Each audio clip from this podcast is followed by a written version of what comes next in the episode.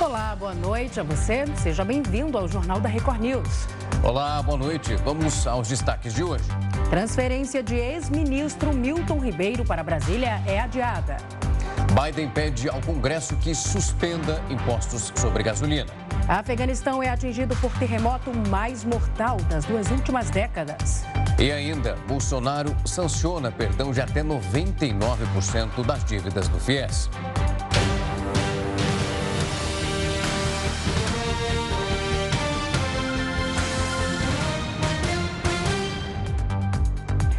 O ex-ministro da Educação, Milton Ribeiro, foi preso nesta manhã.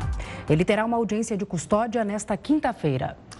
E ela seria realizada em Brasília, mas aí a justiça aceitou o pedido da defesa e ela vai acontecer agora de maneira virtual.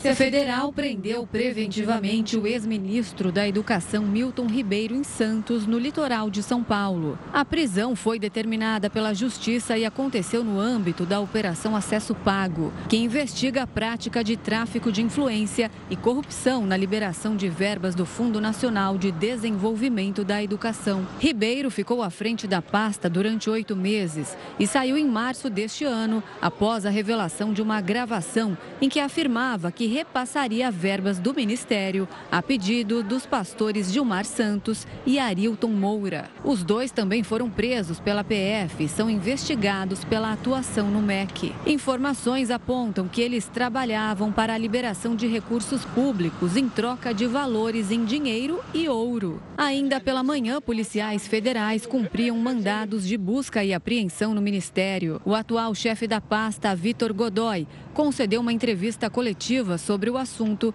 e afirmou que nunca desconfiou de Ribeiro. Todos sabem, sou servidor de carreira da Controladoria Geral da União, trabalhei mais de 14 anos investigando e combatendo desvios de é, recursos públicos.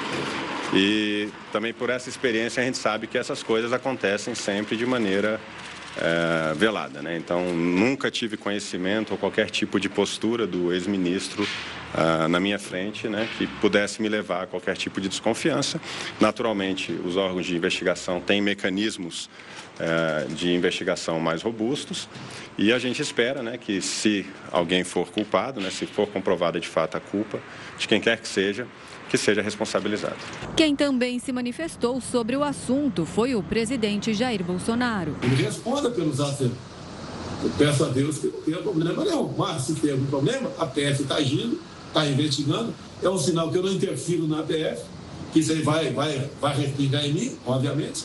Em nota, a defesa de Milton Ribeiro afirmou que vai entrar com pedido de habeas corpus e classificou a ação da PF como coação ilegal. Para os advogados, a prisão preventiva é injusta, desmotivada e desnecessária. Seguimos neste assunto. Agora, quem traz os detalhes para a gente sobre o adiamento da transferência de Milton Ribeiro, direto de Brasília, é o repórter Alessandro Saturno. Oi, Alessandro, boa noite para você.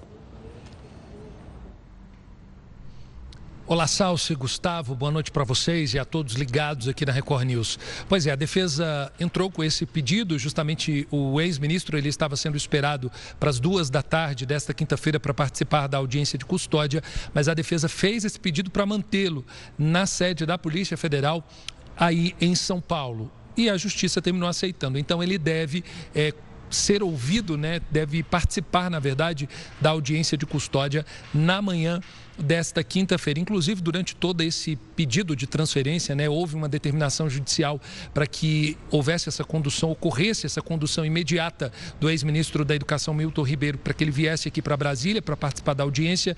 A Polícia Federal disse inicialmente que não teria a menor condição de transferi-lo tanto nesta quarta-feira como amanhã, quinta-feira. Então, ficou essa, é, é, essa situação. A gente viu aí na reportagem que a defesa vai entrar com esse pedido de habeas corpus para garantir a liberdade de Milton Ribeiro, alegando justamente isso, que ele não compromete nenhum risco é, à investigação, ao processo.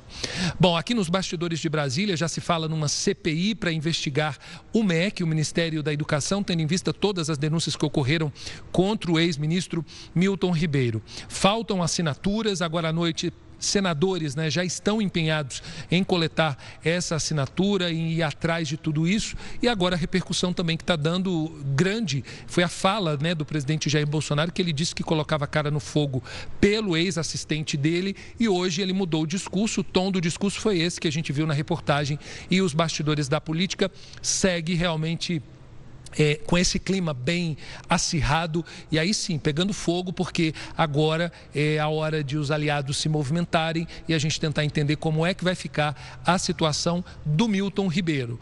A ideia dos senadores e dos parlamentares da Câmara, dos deputados da Câmara, é justamente ter essa CPI para ir mais a fundo e investigar se houve mesmo ou não desvio de verbas, como é que foi essa situação lá no Ministério da Educação. Daqui a pouquinho eu estou indo para o Senado para acompanhar como é que vai ser se desenrolar e trazer, é claro, na programação da Record e da Record News aqui também. Salso e Gustavo. Alessandro, muito obrigado pelas informações. Uma ótima noite para você. O presidente Joe Biden pediu para que o Congresso suspenda os impostos federais sobre a gasolina e o diesel por pelo menos três meses.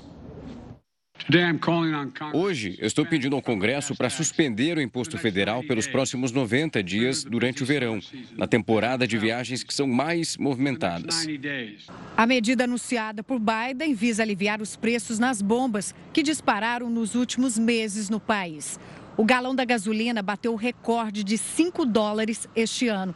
Em 2021, o mesmo volume custava 3 dólares. O pedido também tem peso eleitoral. Em novembro, os norte-americanos irão às urnas para definir os membros da Câmara e do Senado. A alta dos combustíveis impactou o nível de aprovação do democrata, próximo a 40%, e pode ter efeitos também no controle do partido nas duas casas. No discurso desta quarta-feira, o presidente solicitou aos governadores que ajam de forma semelhante e retirem os tributos estaduais sobre esses produtos. Biden ainda fez um apelo às companhias de energia eu convoco então as empresas a repassar essa redução de 18 centavos para os consumidores. Este não é o momento para lucrar. Porém, a Casa Branca enfrentará desafios para ter a proposta aprovada pelo Congresso. Além da oposição por parte dos republicanos, integrantes do próprio Partido Democrata olham para a medida com receio. O governo considera que o plano pode reduzir em um dólar o preço do galão. Já os críticos acreditam que o projeto será um desperdício, uma vez que o alívio trazido aos consumidores será pequeno frente ao valor elevado da receita sacrificada com a suspensão dos impostos. Bem, nós acompanhamos aí na reportagem que o presidente americano Joe Biden também tenta diminuir o preço dos combustíveis, assim como o governo brasileiro. Então vamos chamar para esta conversa agora aqui com a gente o Heródoto Barbeiro. O Heródoto, boa noite para você primeiramente. Agora explica para a gente, os dois países vivem, né, aparentemente, crises parecidas. Agora, será que é uma crise apenas dos dois países ou seria uma crise mundial por conta da guerra né, que a gente acompanha aí na Ucrânia? Olha, Celso, acho que você foi no ponto, ponto certo. Não é só o Brasil e os Estados Unidos que estão recebendo os reflexos da guerra da Ucrânia, é o mundo todo. Mas, como nós estamos falando só dos Estados Unidos e do Brasil, ia lembrar o seguinte: nos Estados Unidos a gasolina é vendida por galão. Aliás, nós falamos na reportagem, até falamos aí o preço do galão. No Brasil, ela não é vendida por galão, ela é vendida por litro. Mas Quanto é que vale um galão? Um galão vale mais ou menos quase 4 litros de gasolina, 3,8, 3,7 eh, litros num galão. Então lá eles põem o preço, põem o preço de galão, aqui a gente põe o preço do litro. Mas o que é interessante é o seguinte: primeiro, é que a guerra está afetando todo mundo, principalmente os Estados Unidos e também o Brasil. Segundo é o seguinte: falta petróleo no mundo. É verdade que os Estados Unidos consomem muito mais petróleo que o Brasil. Mas a escassez é semelhante. Há escassez nos Estados Unidos e há escassez também no Brasil. Tanto que se falou aí da possibilidade até de faltar o diesel no segundo semestre aqui no Brasil, quando a gente vai ter a grande colheita da safra brasileira, do chamado agronegócio brasileiro. E, consequentemente, há um aumento de preço lá e um aumento de preço aqui. Agora, eu fiz o seguinte: eu traduzi aqui, para a gente ter uma ideia do, do preço do litro. O litro nos Estados Unidos custa R$ reais. O litro no Brasil custa mais ou menos R$ reais. Você vai dizer, bom, peraí, mas eles têm um poder aquisitivo muito maior do que o nosso. É verdade. Mas na bomba, o litro custa R$ reais lá e custa R$ reais aqui. Outra coisa que cria uma certa, um certo impacto, que também foi dita na nossa reportagem. Esse ano, temos eleições nos Estados Unidos e tem eleição no Brasil. Olha a semelhança. A eleição lá é só no poder legislativo, no Congresso Nacional. No Brasil, além das eleições para o Congresso Nacional, nós vamos votar em deputado federal, vamos votar em senador, a gente vai votar também para o executivo. Nós vamos votar no presidente, vamos votar no governador e vamos votar uma parte dos senadores também. Então tem eleição lá e tem eleição aqui. Logicamente que preço alto de gasolina não é bom para quem está no poder.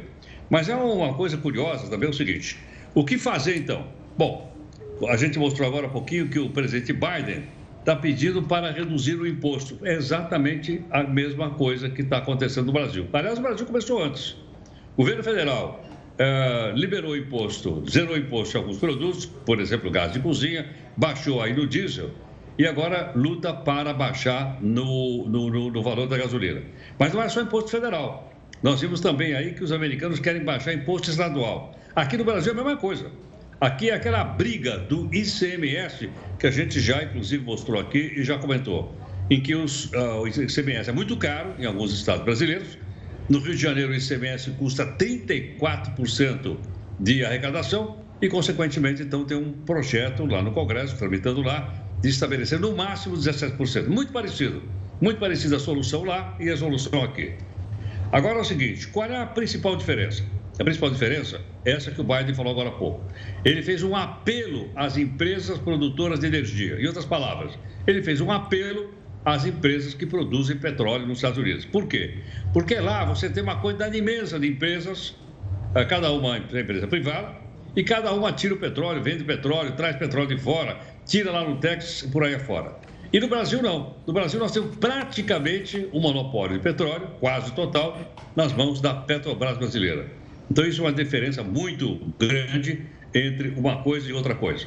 Outra coisa também é o seguinte: essa falta de combustível lá e os preços altos no mundo e também aqui no Brasil, ele deverá impulsionar a chamada economia alternativa. Os americanos estão comprando cada vez mais carros elétricos. Nós não temos fabricação de carro elétrico no Brasil. Nós temos aqui a fabricação de carros, ainda muito pouco, do chamado carro híbrido. Híbrido é o seguinte: ele tem um pequeno motor a gasolina que gera energia elétrica para que o carro possa andar. Só tem uma empresa brasileira ou internacional produzindo no Brasil, enquanto que nos Estados Unidos ele tem a Tesla, que é uma empresa gigantesca e está vendendo carro 100% é, elétrico. Outra coisa importante é o seguinte: se a gente fizesse uma comparação no mundo, já que, como foi dito agora há pouquinho, isso mexe com a economia do mundo inteiro. Então, eu anotei aqui o petróleo, ou o litro da gasolina, perdão, mais barato e mais caro. Onde é a gasolina mais barata do mundo? Na Venezuela. Um litro de gasolina na Venezuela custa 10 centavos. Eu vou repetir, eu ver, não. Um litro de gasolina vendida na Venezuela custa 10 centavos por uma série de motivos políticos e o fato de que a Venezuela tem a maior reserva de petróleo do mundo. E o mais caro? O mais caro é em Hong Kong, é? aquela colônia inglesa que hoje faz parte da China. Para ter uma ideia, um litro de gasolina lá em Hong Kong custa R$ 15,50. R$ 15,50. Então, a diferença é muito grande, mas isso mostra, portanto, que os países todos estão sofrendo e os Estados Unidos e o Brasil têm políticas semelhantes para tentar derrubar o preço. Se isso vai acontecer, quem viver verá. Capítulos e mais capítulos. Heródoto, até daqui a pouco. A gente conversa já em alguns minutos. E duas mulheres foram presas por espionar uma movimentação das tropas de elite da Polícia Militar. Isso depois de repassar ainda as informações direto para os traficantes. Vamos então direto para o Rio de Janeiro falar com o repórter Marcos Marinho, que tem mais informações dessa história que parece absurda e é, de fato. Boa noite para você, Marcos. Oi, Rafael, boa noite para você, para a Salsa e para todos que nos acompanham. É uma história que até parece coisa de cinema, né? Mas aconteceu realmente aqui no Rio de Janeiro. Duas mulheres foram presas, a Carolina Teixeira da Silva e a Kelly Cristina Domingos. Foram presas depois que a polícia descobriu que elas tinham uma central de monitoramento para acompanhar os passos da Polícia Militar. Como é que funcionava esse esquema? Segundo revelou a investigação, essas duas mulheres tinham todo um aparato tecnológico, diversas câmeras de altíssima resolução instaladas em vários pontos considerados estratégicos aqui da cidade para monitorar o deslocamento da Polícia Militar. Elas, inclusive, alugaram um apartamento no bairro de Laranjeiras, na zona sul do Rio de Janeiro. Apartamento esse que fica a poucos metros da sede do BOP, o Batalhão de Operações Especiais, a tropa de elite da Polícia Militar. E sempre que uma viatura ou um comboio saía para fazer alguma operação, todo estava sendo monitorado e era transmitido ao vivo para traficantes.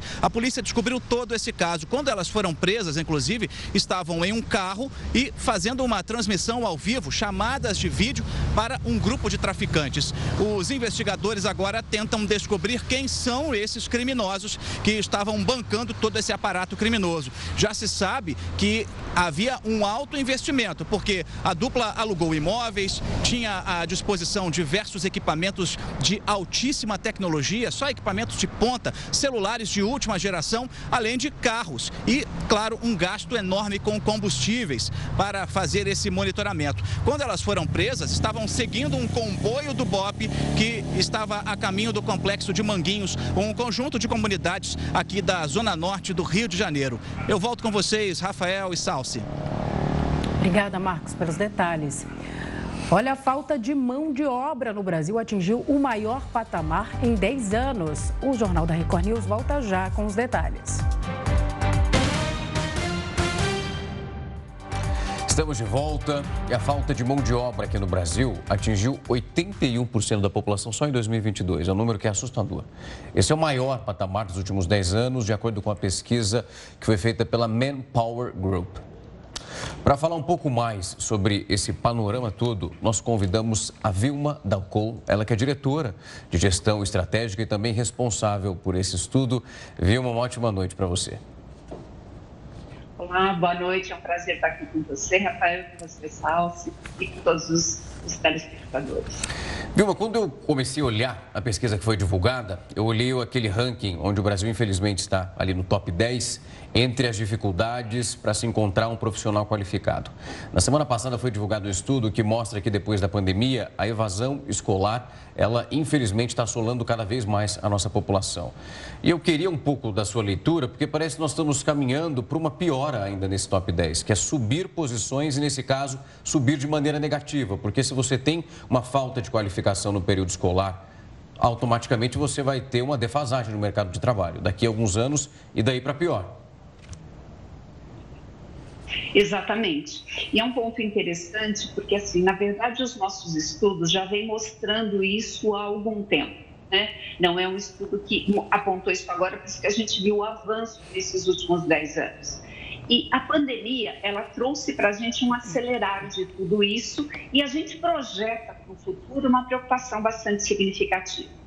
Então, de verdade, assim, a questão escolar é importante, não tenha dúvida, a formação técnica é importante, mas a pesquisa aponta também que um dos, um dos fatores que interferem muito na questão de escolher candidatos ou de ter talentos para as posições ou encontrar pessoas para os cargos em aberto, também tem uma relação muito forte com o que nós chamamos de soft skills, ou seja, aquelas habilidades que são mais muito inerentes ao ser humano. Capacidade de relacionamento, é, a capacidade de trabalhar de forma colaborativa, resolução de problemas, a iniciativa com uma responsabilização pelo que faz, são competências que têm sido procuradas em alguns momentos difíceis de serem encontradas em candidatos. Vilma, boa noite. Agora o meu boa noite a você. Você acha que também falta iniciativa das empresas para recrutar, treinar e investir nesses profissionais, nesses futuros talentos?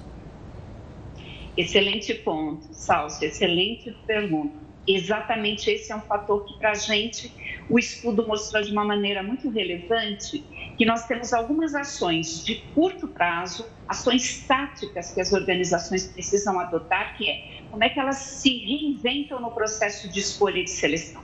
Muitas vezes eu quero apostar ou eu quero buscar profissionais já prontos. E as empresas de verdade precisam rever esse conceito e buscar profissionais em que ela identifique um potencial para desenvolver algumas habilidades e competências. Então, esse é um olhar importante. Como é que eu revejo o meu processo seletivo? É uma ação tática e mais de curto prazo. Como eu agilizo o meu processo seletivo? Como eu transformo isso e eu começo a fazer uma proposta de valor também para os candidatos e para os profissionais que hoje também um outro ponto que talvez traga um peso para esse percentual de vagas difíceis de serem fechadas ou de profissionais serem encontrados, é porque as pessoas hoje têm escolhas individuais muito presentes para a vida pessoal e vida profissional. Hoje, com a democratização da informação, da conectividade, as pessoas querem se conectar com empresas que tragam uma proposta de valor, que estejam conectados com coisas que elas também acreditam. A gente sabe o quanto tem uma influência grande uma marca de uma empresa na escolha que um profissional faz para trabalhar. Então, olhando tudo isso, a empresa precisa ter essa sensibilidade no processo seletivo e talvez fazer algumas mudanças. E diria para você que num médio prazo e num longo prazo, para isso se tornar sustentável, é muito importante que a empresa tenha ações de investir. Investir em termos de é, o que a gente chama do upskilling, que é trabalhar no aperfeiçoamento das competências e das habilidades dos funcionários, ter um pool de talentos, acreditar que as pessoas que ela tem dentro da organização hoje e que ela criou um engajamento com esses profissionais, vale a pena ela investir, vale a pena ela trabalhar com esses profissionais no desenvolvimento e, ainda assim, uma sustentabilidade muito relevante é preparar a liderança para ter conversas de carreira com as pessoas. Então, não é só dar feedback de desempenho, não é só cobrar resultados, mas os líderes também precisam mudar um pouco o modelo mental e trabalhar com o olhar das pessoas e conversar com elas sobre carreira, o que elas esperam, o que elas buscam, como elas veem o espaço dentro da organização, se elas têm um desejo de migrar ou de fazer algumas alterações de rumo de trabalho, às vezes dentro da própria organização. Em alguns momentos isso pode ser até fora da organização, mas existe uma forma de fazer isso com um acordo, uma parceria. Então, é uma mudança no modelo e no formato como as organizações e as lideranças têm trabalhado. E na contrapartida também, entendendo que as pessoas, os melhores profissionais e os mais talentosos, também estão com nível de exigência diferente do que tinham no passado. Vilma, quando eu estava olhando um ponto que chamou muito a atenção. Quando a gente olha para essa falta de qualificação, automaticamente a gente puxa para um lado de uma base educacional que não foi bem consolidada e que automaticamente gerou um efeito cascata. Só que nesse top 10, uhum. a gente vê alguns países que compõem ali a periferia mundial só que nós temos, a hora que eu percebi que a Austrália estava ali, eu falei, mas o que, que é esse ponto aqui? O que, que aconteceu? Quando nós olhamos para um país que tem ali o índice que chama atenção em relação ao seu nível educacional, o que, que faz ele configurar e colocar? Ele está muito próximo ali da colocação com o Brasil. Sim, exatamente. Porque uma das coisas que nós percebemos, como eu mencionei, é que as soft skills elas têm sido muito relevantes na escolha dos melhores candidatos ou na busca dos melhores profissionais. Então, hoje, com o avanço da tecnologia, a gente percebe que muitas das atividades e tarefas que eram desempenhadas por pessoas, a tecnologia hoje faz com muito mais velocidade e com qualidade. E aí nós pensamos, nossa, isso talvez tenha roubado o espaço das pessoas no mundo do trabalho. Na verdade, não roubou esse espaço, mas transformou de uma maneira muito relevante. O avanço da tecnologia diz para a gente que cada vez mais o que é habilidade humana é um diferencial naquilo que se espera dos profissionais. E ainda a formação das pessoas não está tão voltada para trabalhar esses aspectos comportamentais. Nós sabemos que tem algumas escolas que estão hoje investindo muito já, desde o ensino médio, às vezes no ensino fundamental, de trazer uma matéria sobre inteligência emocional. É exatamente para trabalhar com essa questão do comportamento, da capacidade colaborativa, do relacionamento, de ter um foco e uma maturidade para resolver problemas, que é isso que se espera mais dos profissionais. Então, eu posso ter um, país onde você tem um, uma uma escolaridade, um investimento em formação técnica bastante relevante, como você mencionou, mas talvez não se tenha investido em desenvolvimento de habilidades humanas com a mesma intensidade e força. E isso hoje é um dos grandes fatores que tem trazido aí uma dificuldade para encontrar profissionais. Vilma, só para a gente encerrar, que o nosso tempo está acabando, quais os segmentos que exigem hoje um, uma maior demanda por novos talentos? Então, a gente percebe que assim, a área de tecnologia, ela, no Brasil, ela está realmente como um destaque, até por conta do avanço tecnológico, das demandas, das startups, a gente percebe que é, uma, é um setor bastante demandado. E um outro setor que é muito demandado também é toda a parte de é, atendimento a clientes, área comercial, área de vendas e toda a parte de front office, aquela parte que está diretamente no relacionamento com o cliente. E essas são as áreas que exigem muita habilidade humana. E uma coisa que, se você me permite ainda completar, mesmo para a formação em tecnologia e para as posições em tecnologia, a formação técnica e experiência é importante, mas tem se exigido também muito essa questão do comportamento e de habilidades humanas. Tá certo, Vilma. Muito obrigada pela sua participação aqui no JR News. Uma ótima noite para você. Boa noite. Obrigada, boa noite. O Comitê de Crise da Polícia Federal do Amazonas informou hoje que a perícia feita nos corpos de Dom Phillips e Bruno Pereira foi concluída. As amostras biológicas confirmaram que os materiais genéticos encontrados são do indigenista e do jornalista britânico. Os trabalhos dos peritos do Instituto Nacional de Criminalística vão continuar nos próximos dias, mas agora concentrados na análise de outros vestígios que ajudem a identificar como tudo ocorreu. A Polícia Federal também informou que vai entregar os dois corpos para as famílias nesta quinta-feira. E com essa alta nos preços por causa da inflação, o chocolate já está acabando no supermercado. O pessoal está correndo com medo de subir e o risco ele é bem alto.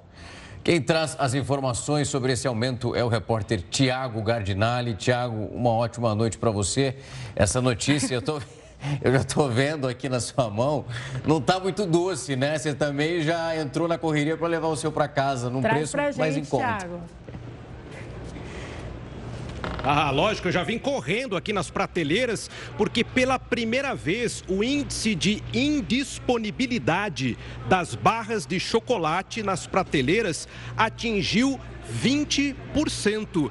É um índice extremamente alto que tem como consequência o alto preço do produto e que faz com que as lojas deixem de repor esse que não é considerado um item de grande, de primeira prioridade. Então a gente já começa a observar a falta da reposição dos chocolates nas prateleiras. É algo que chama a atenção. Nós tivemos o registro de um alto índice de vendas durante o período da Páscoa, mas agora alguns é, tipos específicos de barras de chocolate começam a faltar aqui nas prateleiras. Por exemplo, eu sei que o Rafael gosta daquele chocolate que é 70% cacau, que é aquele oh. chocolate mais amargo.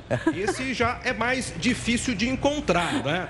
Já para Salsi, a Salsi já gosta do chocolate ao leite, né? Que é o chocolate mais docinho. Esse é um chocolate que sai mais, Salsi, então já fica mais fácil de localizar aqui nas prateleiras. Então, tô preocupado com o Rafael, né? Porque o, o, tipo de chocolate que ele gosta começa a faltar por causa desse índice de 20% de indisponibilidade do chocolate nas prateleiras. Como é que nós vamos fazer agora para agradar todos vocês aí, hein? pois é, se achar os 70 atrás. Porque acertou em cheio, realmente meu preferido e vou ter que correr, né? o meu não tem desculpa, tem que trazer de qualquer jeito.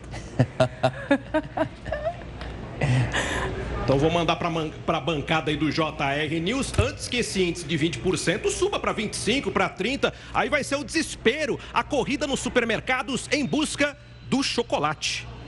Valeu, Tiago. Até mais. Governadores recorreram ao STF contra o limite do ICMS sobre combustíveis. O Jornal da Record News volta já com essa e outras informações. Já voltamos e para te mostrar que o preço das passagens aéreas disparou, já estava lá em cima, né? E ainda de acordo com a Associação Internacional do Transporte Aéreo, isso deve permanecer por um bom tempo. Assunto mais uma vez para ele, Heródoto Barbeiro. Heródoto, isso é por causa da alta no preço do petróleo também? Eu não sei o que é mais grave, viu, Rafael? Se é o aumento do preço dos combustíveis ou se é o aumento do preço do chocolate. É. Gravíssimo. Eu, aliás, eu vou até. Eu vou passar para vocês o endereço da minha casa. vocês também deixar um pedaço de chocolate aqui tá na bom. porta do meu prédio. Eu, não, na redação. Pode deixar. Qual é o seu favorito? Mas olha, de, de fato é o seguinte: eu sei que vocês gostam de viajar de avião. Ir para Bahia, né? às vezes vai para a Europa, é, outras vezes vai, vai, vai para os Estados Unidos e tal. Preço da passagem aérea está caro. Vai baixar? Não. Não vai. Mas espera um pouquinho. E as nossas férias, como é que nós vamos fazer? Com preço alto? Com preço alto. Ele é um fenômeno brasileiro? Sim, mas é também um fenômeno mundial. E como o próprio Rafa já disse, Rafa, a questão toda é o seguinte: a questão é o preço do combustível. E a IATA, que é o órgão mundial da aviação, está dizendo o seguinte: olha, não tem jeito, não vai baixar. Não, espera um pouquinho. Não existe fora do Brasil aquelas chamadas empresas de baixo custo, low cost, existem. Mas mesmo elas, quando você não tem direito a nada, nem carregar uma malinha, que você paga, paga tudo, né? Paga um copinho de café que você tomar, uma água, quiser botar a bagagem lá, você vai pagar também, nem elas estão conseguindo competir. E segundo a IATA, que é esse órgão mundial, ela diz o seguinte, que esse ano a perda da indústria de, de passagens aéreas vai ter uma queda, uma perda de 9 bilhões e 700 milhões de dólares. Então, as empresas aéreas estão batendo asa. É verdade que os aviões estão mais cheios? Então, passada a pandemia, tem companhia aérea que está lotando o avião com 94%. Numa situação normal, a passagem seria mais barata, mas não é. Por quê? Por causa do preço de combustível, por causa da guerra e tudo mais. Então, o vilão principal é o petróleo. Para ele ter uma ideia, Hoje o barril de petróleo está custando mais ou menos 114 dólares. Ele vai para 114, cai para 110, 130, mas está sempre acima de 100 dólares. Com isso, então vamos ver o seguinte: o que, que fazem as companhias aéreas? Elas repassam para o preço das passagens. Então, é, é bom lembrar o seguinte: quem quiser viajar, quem quiser viajar, vai ter que pagar mais caro porque o preço não vai cair. Detalhe: segundo a IATA, o que mais gasta num voo 30% do custo de um voo é combustível, querosene de aviação. Então, se 30% é o querosene de aviação e ele está caro no mundo, consequentemente, então, as pessoas vão ter que procurar outro meio de transporte. Que tal, por exemplo, da gente substituir a, a viagem aérea por um patinete, ou por uma bicicleta, ou por um patim, né? porque o preço não vai cair, não, segundo a IATA, e ela dizendo, olha, o fenômeno é global. Em qualquer lugar do mundo que você for comprar passagem aérea, ela vai estar cara para ir e vai estar cara para voltar. Heródoto, péssimo, né? A gente lembra que o governo federal recentemente vetou a possibilidade da gratuidade de despachar a bagagem sem ter que pagar nada, porque justamente a informação era essa, que subiria também o valor da passagem, só que está subindo com bagagem ou sem bagagem. Exatamente. Um detalhe interessante é o seguinte: no mundo inteiro você paga pela bagagem. Aqui, ela nunca foi grátis. Ela é aparentemente grátis. Uhum. Por quê? Porque a companhia aérea pega o custo da viagem e divide pelo número de passageiros. Exato. Então, com bagagem ou sem bagagem, você acaba pagando. Se levar, se não pagar, você leva também. Então, aparentemente é grátis. Não é grátis, não, porque alguém já disse aí, não fui eu, que não há viagem aérea de graça. Alguém paga. Obrigado, Heródoto. Uma ótima noite para você. Olha, não esquece o chocolate, hein? Vou guardar, vou guardar. Até. Enquanto isso, na Argentina, caminhoneiros iniciaram uma greve por causa do alto valor do diesel. Na semana passada, o governo anunciou um aumento de 12% no preço do combustível, mas por causa da escassez do diesel no país, o valor cobrado no interior é maior do que na capital. Em razão da falta do combustível e pela equiparação de preços praticados em Buenos Aires e em outros municípios, a Associação dos Transportadores de Carga de Tucumã anunciou a paralisação por tempo indeterminado. Vamos torcer para que isso não chegue aqui. Pois é. Os caminhoneiros já estão ameaçando. O medo é real, literalmente. Exatamente. Vamos olhar um pouco de novo para a nossa realidade. Os governadores de 11 estados recorreram ao STF contra aquela lei que alterou o ICMS sobre os combustíveis. Sobre isso, a gente recebe agora o professor de Direito Tributário na FGV, Gabriel Quintanilha. Professor, uma ótima noite para o senhor. Muito boa noite, prazer estar aqui falando com vocês. Professor, tem tanta coisa acontecendo com o combustível agora, com validação de preço, que vai acontecer, o que não vai, que tudo a gente tem que fazer uma recapitulada aqui para segurar quem nos acompanha, para pegar uma linha e seguir junto com a gente. O que nós estamos falando nesse momento é aquela possibilidade da cobrança do ICMS, isso é uma cobrança única, não aquele efeito cascata. É isso que esses 11 estados agora recorrem ao STF para que não aconteça.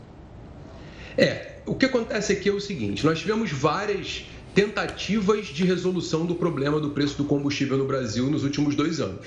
O preço do combustível é um problema no mundo inteiro e o Brasil não está diferente dessa situação hoje. Ah, acontece que foi editada uma emenda à Constituição ah, determinando uma nova forma de cálculo dos combustíveis e agora, em fevereiro, foi editada uma lei complementar, que foi a Lei Complementar 192. Essa lei complementar definiu que o combustível ele teria uma incidência de forma diferenciada. Não seria aquele percentual sobre o valor isso baixaria o preço do combustível, porque seria uma incidência ah, específica, que seria aquela incidência sobre o litro do combustível. Acontece que os estados regulamentaram por meio de convênio, e essa regulamentação que foi definida pelos estados, ela manteve praticamente o patamar anterior. Então, ah, essa regulamentação que foi feita pelo convênio foi então afastada pelo ministro André Mendonça em decisão ah, liminar uh, que foi deferida por ele numa ação direta de inconstitucionalidade promovida pelo governo. Uh, então, essa decisão liminar determina que a alíquota seja única, uma única alíquota em todo o Brasil para todos os combustíveis. E contra essa decisão que agora os estados estão se insurgindo em razão da perda de arrecadação. Professor, como saber se de fato essa essa medida é eficaz? Algum estudo é feito antes? Como é que funciona essa dinâmica? Olha, a grande verdade dos fatos é que a tributação de combustíveis no Brasil é complexa, assim como a própria formação do combustível no país. Né? O, o diesel tem a biodiesel, a gasolina tem álcool. Então nós temos uma composição ruim e ao mesmo tempo uma tributação péssima. Isso faz com que realmente o preço dos combustíveis ele seja, seja impactado pela tributação. Ah, o que acontece é que hoje no Brasil nós não temos nenhum estudo claro sobre o que tem que ser feito para que haja uma baixa no preço dos combustíveis. Você tem um jogo em que a, a, o governo federal diz que a culpa é da Petrobras, a Petrobras diz que a culpa é da tributação, os estados dizem que a culpa não é deles, eles não podem pagar conta por isso, e no final das contas, todos saem perdendo. Os estados perdem a arrecadação, a União perde a arrecadação e nós, consumidores, acabamos pagando um valor muito elevado pelo litro do combustível. Professor, quando a gente olha essa política de preço da Petrobras, a gente analisa bem ali o PPI, que é de fato essa paridade internacional e também tem a cotação do dólar. E esse é o elemento que foi levado pelos governadores, dizendo que essa medida, de alguma forma, estabelecer essa alíquota do ICMS de maneira única, sem ser cobrada em todo o processo, ela de fato é fazer um favor usando até as palavras que foi utilizada por um dos, um dos governadores, está fazendo um favor com o chapéu alheio e que essa paridade internacional não levaria, de fato, a um ganho para quem precisa de um desconto ali, um preço mais baixo. E automaticamente a gente tem uma linha que é muito simples. Se falta arrecadação do Estado, isso vai rebatendo em vários outros pontos ali. É, os estados, eles sofrem com essa queda de arrecadação do ICMS, isso é indiscutível. O ICMS é a principal fonte de arrecadação dos estados e, sem sombra de dúvidas, com ah, os combustíveis, os estados têm uma arrecadação que eles já esperavam, já estavam no seu orçamento. Com essas, esses avanços do governo federal Uh, especificamente sobre a arrecadação de ICMS, os estados sofrem essa perda de arrecadação e isso é praticamente inevitável. E isso vai impactar nos cofres estaduais e vai impactar na sua capacidade realmente de manter saúde, educação, uh, que são bens essenciais que os estados têm essa obrigação de entregar. É, a política da Petrobras de paridade internacional é uma política que foi adotada desde o governo Temer, cujo objetivo foi exatamente evitar aquilo que o governo anterior da presidente Dilma Rousseff fez, segurando o preço dos combustíveis, gerando rombos enormes nos cofres da estatal. Veja, foi uma opção política à época. Nada impede que haja uma nova opção política mudando os rumos da Petrobras. Porque efetivamente nós estamos falando de uma estatal que distribuiu mais de 20 bilhões de, de dólares de dividendos no último ano. Uh, realmente, os estados pagarem a conta com a Petrobras tendo um lucro tão grande é algo que soa no mínimo inusitado. Professor, caso haja essa redução no ICMS, os estados têm como repor, têm como cobrir é, essa perda para essas. Para de fato, para que eles possam é, cobrir esses prejuízos de certa forma?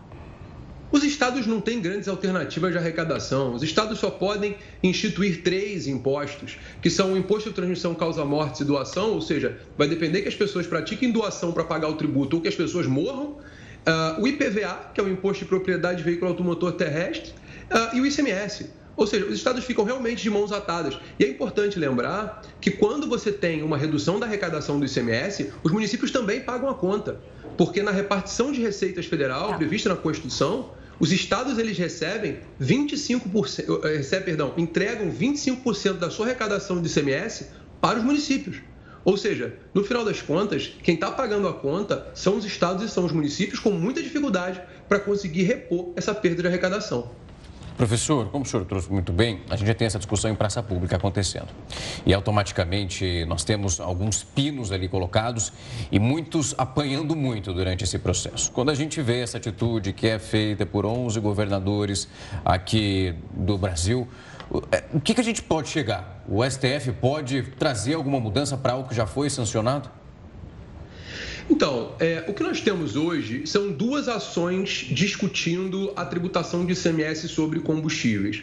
Uma ação de relatoria do ministro André Mendonça e uma ação de relatoria do ministro Gilmar Mendes. Tá? É, essa ação do ministro Gilmar Mendes ela discute especificamente a aplicação da seletividade ao ICMS que é a aplicação daquela alíquota de teto, ou seja, 17%, 18% de alíquota máxima, quando há estados que têm alíquotas que chegam a 30%, 35% de ICMS sobre combustíveis. E a ação onde se discute a alíquota uniforme é a ação cujo relator é o ministro André Mendonça. O que acontece é que o ministro Mendonça ele deferiu uma tutela, uma liminar, nesse processo que ele é relator, inclusive abrangendo o objeto da ação cujo relator é o ministro Gilmar Mendes. Ou seja, nós estamos realmente num momento de grande confusão que o próprio judiciário ele está se, entre aspas, bypassando, deferindo, deferindo uh, pedidos que sequer foram feitos no processo. Então, hoje, é bem provável que o ministro Gilmar Mendes uh, reaveja a sua competência, porque o processo é de relatoria dele, para definição de alíquota máxima, que seria, no caso, a aplicação do princípio da seletividade. Uh, no tocante à definição da liminar uh, proferida pelo ministro André Mendonça, os estados já cumpriram essa decisão. Hoje foi publicado uh, um convênio em que foi revogado o convênio 16, objeto de ataque na ADI, que a liminar foi deferida. Então, é bastante provável que no cálculo do ICMS haja sim um impacto para baixo nos combustíveis. Por quê? Porque o cálculo que vai ser feito agora é o cálculo levando em consideração o preço nos últimos 60 meses. Então, a decisão do ministro André Mendonça já está valendo. Os estados já cumpriram. Professor, muito obrigado por vir aqui trazer um pouco desse esclarecimento para a gente tentar montar essas peças e deixar quem está em casa nos acompanhando nesse momento mais ciente, sabendo aonde está pisando, qual que é o terreno para os próximos dias. Muito obrigado, professor. A situação é muito confusa. Foi um prazer precisando de suas ordens. Até. O Afeganistão foi atingido pelo terremoto mais mortal em 20 anos. O Jornal da Record News volta já. E o presidente Jair Bolsonaro sancionou a medida provisória que prevê exatamente um desconto alto, 99%, na renegociação de dívidas do FIES, que é o Fundo de Financiamento Estudantil, estudantes inscritos no cadastro único para esses programas sociais do governo federal ou os beneficiados pelo auxílio emergencial podem receber o perdão máximo do valor. Com essa sanção, a medida virou lei e abrange também créditos contratados com o FIES até o segundo semestre de 2017. Esse texto também cria um programa especial de regularização tributária das Santas Casas, os hospitais e entidades beneficentes e que atuam na área da saúde. O pior terremoto em duas décadas deixou mais de mil pessoas mortas no Afeganistão. A ONU, inclusive, afirmou que o Talibã pediu ajuda para continuar buscando esses desaparecidos. O terremoto de magnitude 5,9 na escala Richter ocorreu a 10 quilômetros de profundidade e atingiu um local de difícil acesso. As regiões de Paktika e Kouchi fazem fronteira com o Paquistão e ficam a mais de quatro horas de carro da capital Cabul. Além do primeiro terremoto, o segundo tremor de magnitude 4,5 aconteceu na mesma área poucos minutos depois. Os dois episódios fizeram a região desabar. Os tremores foram sentidos por cerca de 119 milhões de pessoas no Afeganistão e também nos países vizinhos, Índia e Paquistão.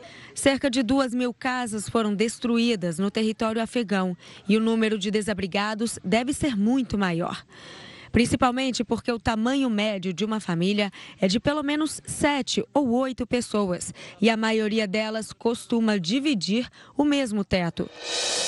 Toda essa triste situação acentua ainda mais a miséria no país, que é um dos mais pobres do planeta. Após duas décadas de ocupação militar americana no ano passado, o Afeganistão viveu a tomada de Cabul pelo Talibã. O país enfrenta desde então uma grave crise econômica. O governo chegou a afirmar que não tem recursos suficientes para continuar realizando as buscas. A Organização das Nações Unidas já iniciou a ajuda. A situação no país é muito difícil. Isso adiciona muito a um fardo diário de sobrevivência nesse ambiente particular. A Casa Branca também anunciou que o presidente Joe Biden determinou que os órgãos de ajuda humanitária do governo enviem uma operação ao Afeganistão para ajudar os afetados pelos tremores. E autoridades investigam o que levou um avião a pegar fogo logo depois de pousar. O Jornal da Record News volta em 30 segundos. Deputados israelenses deram o primeiro passo para a dissolução do parlamento no país. Hatzbah! Em uma audiência preliminar nesta quarta-feira, os parlamentares votaram por unanimidade a favor de novas eleições. O projeto de lei ainda deve passar por outras leituras dentro da Câmara. A expectativa é que o texto final seja finalizado na próxima semana.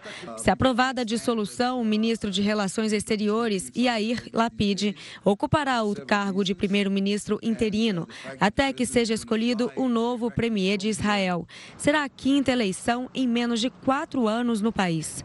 A decisão por diluir o parlamento foi anunciada nesta segunda-feira.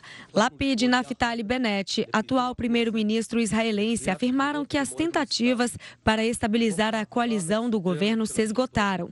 A aliança reunia direitistas, progressistas e partidos árabes e foi responsável pelo encerramento dos 12 anos de gestão de Benjamin Netanyahu.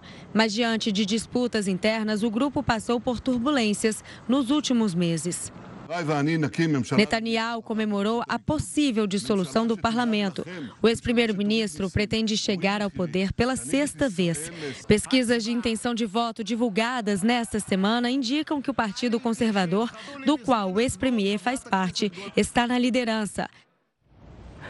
Um avião com 126 pessoas a bordo pegou fogo logo após pousar.